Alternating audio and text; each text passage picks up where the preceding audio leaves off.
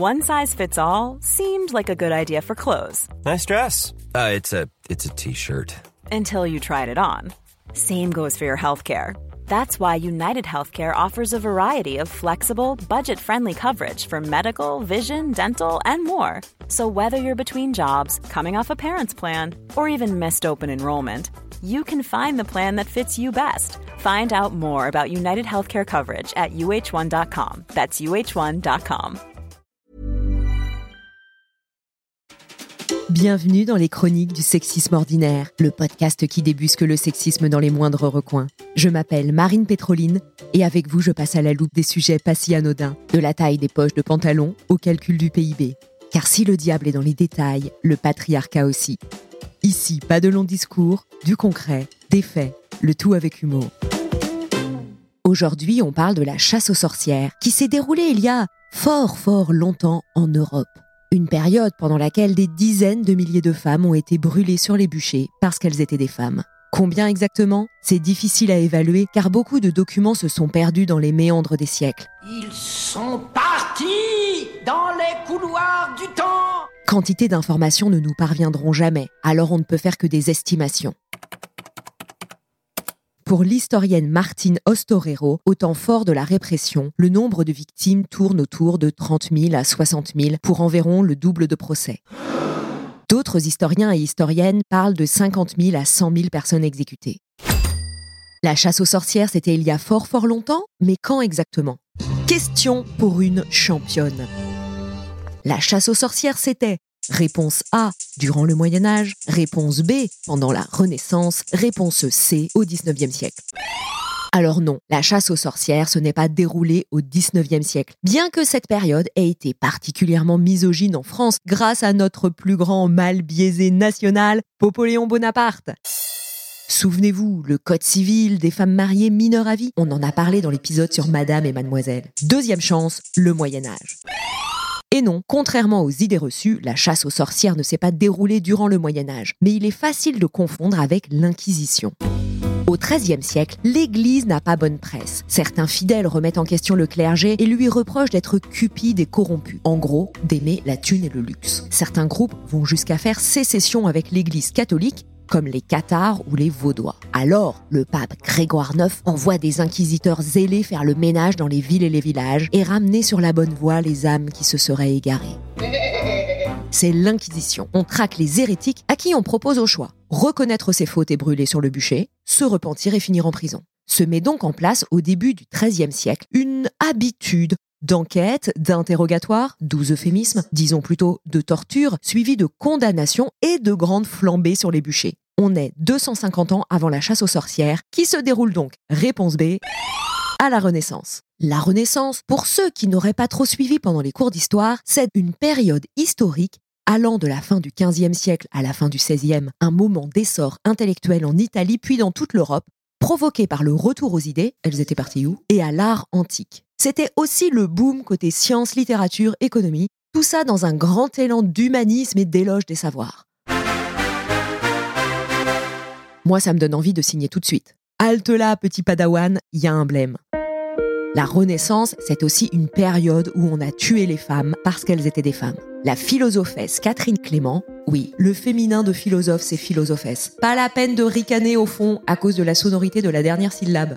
Donc, pour la philosophesse Catherine Clément, il fallait tuer la femme pour créer l'homme moderne.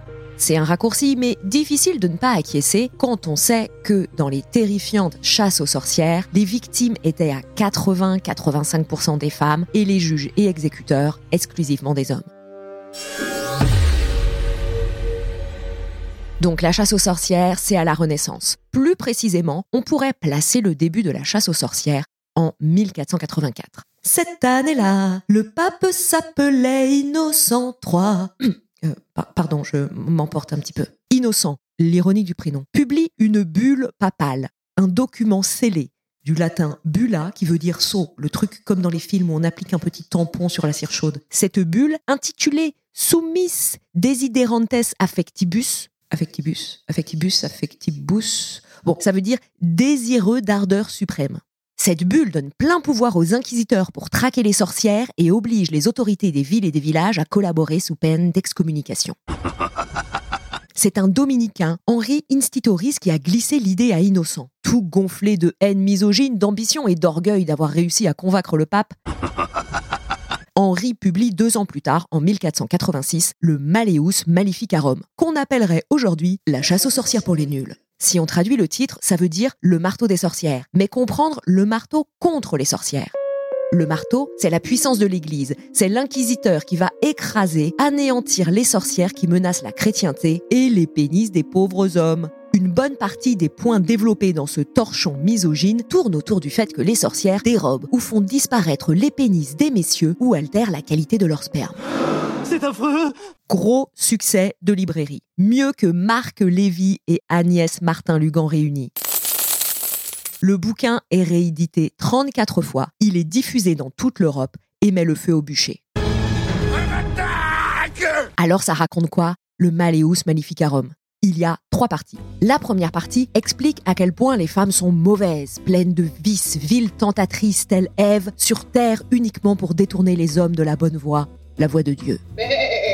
La deuxième partie indique comment repérer les sorcières et ce qu'est la sorcellerie. Une pratique magique de guérison, de voyance, avec utilisation d'amulettes qui jusqu'alors ne posait aucun problème à personne. Ensuite, la troisième partie est une procédure à suivre durant les procès pour sorcellerie. On y apprend comment les femmes n'ont aucun droit, même pas celui d'avoir un avocat. Parce que je cite, si l'avocat défend quelqu'un suspect d'hérésie, il se range parmi les fauteurs d'hérésie. Il y a eu d'autres traités de démonologie, la science des démons, et d'anti-sorcellerie avant le Malleus. Il y a également eu des bûchers où ont été brûlées des sorcières et des sorciers, car oui, certains hommes ont également été accusés de sorcellerie. Mais le Malleus a ce petit truc en plus qui fait de la sorcellerie quelque chose d'exclusivement féminin. Et par la suite, ce sont principalement des femmes qui seront accusées et périront dans les flammes. Mais pourquoi tant de haine envers les femmes? Alors oui, mais pas que. En cette fin de Moyen Âge, en France et dans l'Europe, c'est la crise. On sort d'une crise politique majeure qui a duré 116 ans, plus connue sous le nom de guerre de Cent Ans à cause d'une histoire de succession du trône de France. On en parle dans l'épisode Où sont passées les reines de France? Il y a aussi une crise religieuse avec le grand schisme d'Occident fin XIVe siècle et l'installation d'un pape à Avignon. Puis la réforme qui fait naître le protestantisme. N'oublions pas de mentionner une crise socio-économique. On est en train de passer du féodalisme au capitalisme, tout ça dans un petit âge glaciaire qui fait plonger les rendements agricoles c'est la famine. Pour couronner le tout, une crise sanitaire avec des épidémies de peste noire qui déciment 40% de la population européenne. Tout le monde est à cran et les curés parlent de fin du monde à tout va. On a très envie de trouver un bouc émissaire à tout ce bordel, ça sera les femmes. Pourquoi? Parce que pourquoi pas? Et puis à l'époque, la polémique qui enfle sur CNews et Twitter, c'est la querelle des femmes. Une polémique récurrente à partir du milieu du XIVe siècle qui pose le sujet de la place et du rôle des femmes dans la société. Certaines, comme Christine de Pisan, revendiquent plus d'émancipation et d'égalité des droits. Oui, déjà à cette époque. Certaines femmes, alors pas toutes les femmes, not all women, certaines commencent à prendre un peu plus de place dans la société, notamment en politique. Rien ne va plus ma bonne dame. Quand Catherine de Médicis arrive à la cour de France par son mariage avec Henri II, des centaines de femmes la suivent, alors que la cour était jusque-là quasiment exclusivement masculine. L'ascension sociale et l'érudition de certaines sont ressenties comme un danger. Le backlash prend son élan et son marteau s'abattra sur les femmes dès la fin du XVe. Les femmes pouvaient être accusées de sorcellerie, mais certaines plus que d'autres. D'abord, les femmes célibataires et les veuves.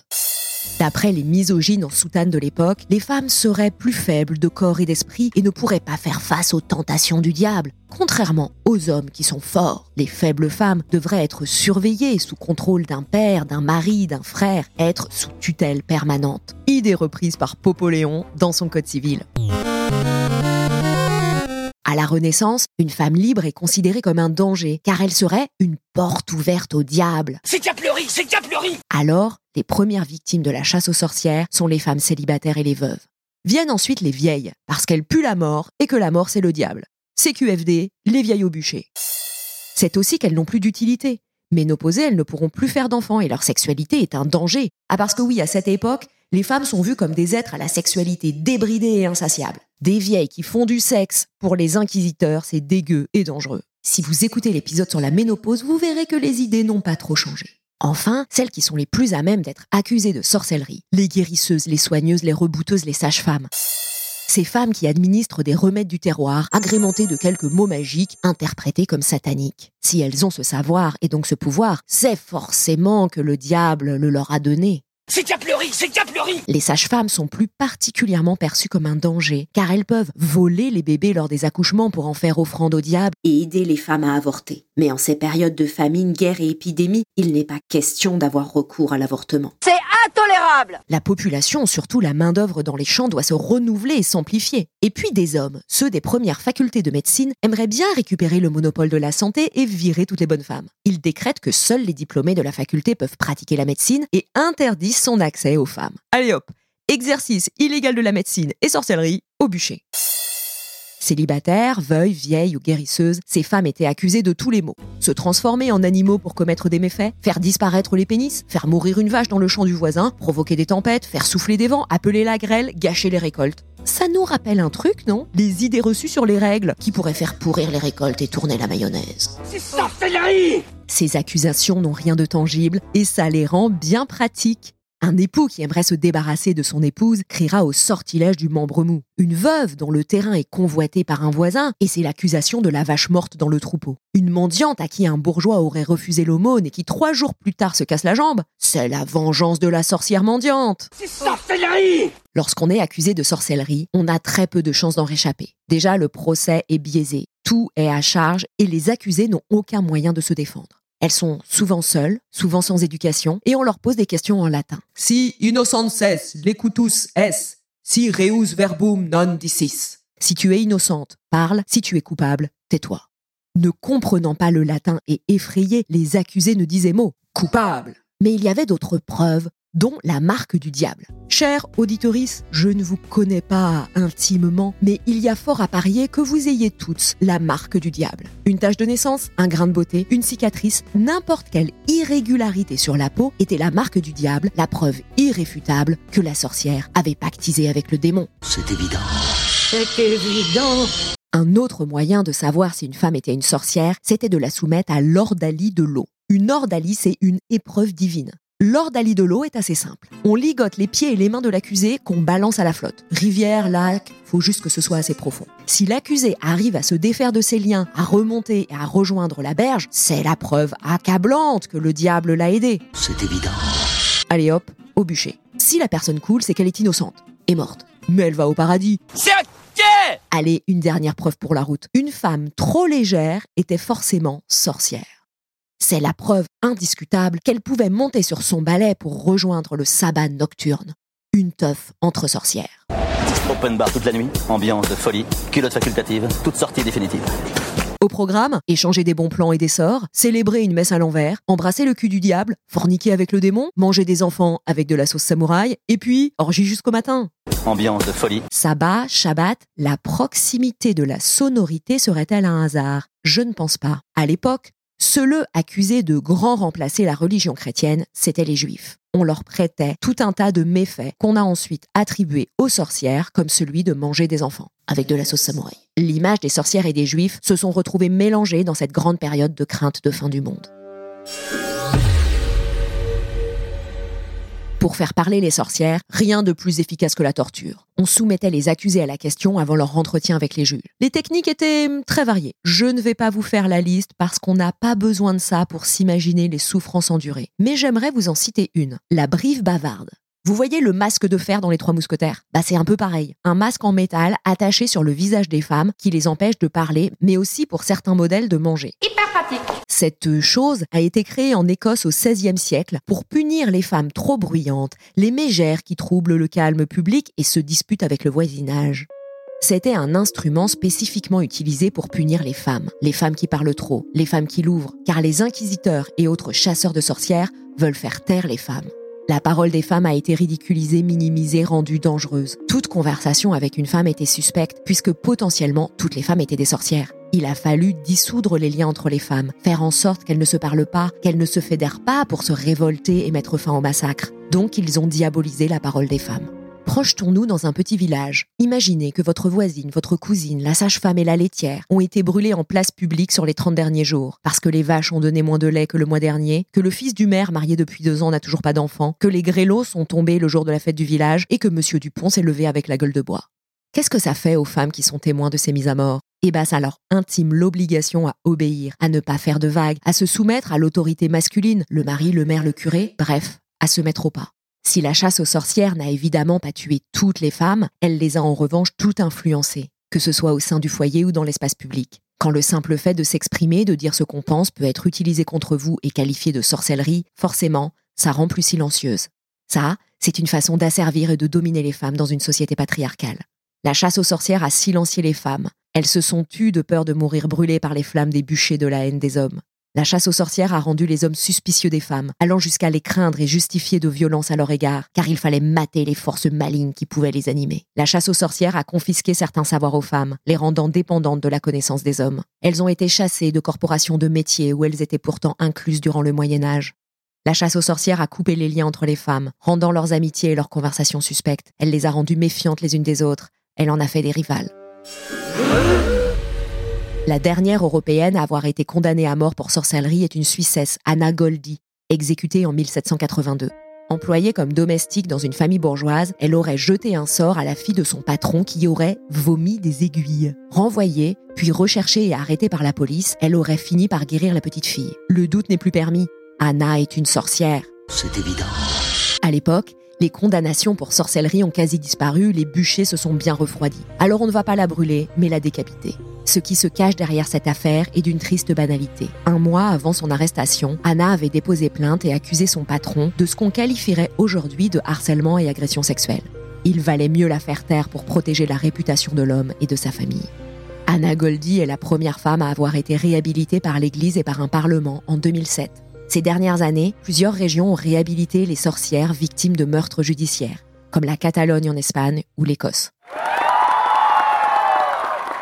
En France, la marche a été longue. La sorcellerie a été finalement décriminalisée par un édit royal de Louis XIV en 1682. Ce n'est pas spécialement par pitié pour les pauvres paysannes sans éducation que le roi décide de mettre fin aux peines de mort pour sorcellerie. Mais des accusations ont commencé à tomber sur plusieurs femmes de la cour, dont sa favorite, Madame de Montespan, qui est inquiétée dans l'affaire des poisons. Alors là, le bon roi se dit qu'il est temps d'agir et d'arrêter ses délires sur la sorcellerie. Merci, mon bon seigneur Merci, chante dame si les vieux films Disney nous ont servi des sorcières vieilles, méchantes, au nez crochu, aujourd'hui, l'image de la sorcière a évolué. Les sorcières sont jeunes, belles, blanches, intelligentes. Les sœurs Halliwell dans la série Charmed, Sabrina, apprentie sorcière dans le comics puis la série du même nom, Hermione dans la saga Harry Potter. Si le mot sorcière est encore parfois utilisé comme insulte, beaucoup de femmes se le sont réappropriées. Des femmes se définissent comme sorcières, notamment dans le courant de l'écoféminisme. Indépendantes, elles vivent pour elles-mêmes, s'affranchissent des normes sociales. La sorcière est devenue une figure militante. Nous sommes les petites filles des sorcières que vous n'avez pas brûlées.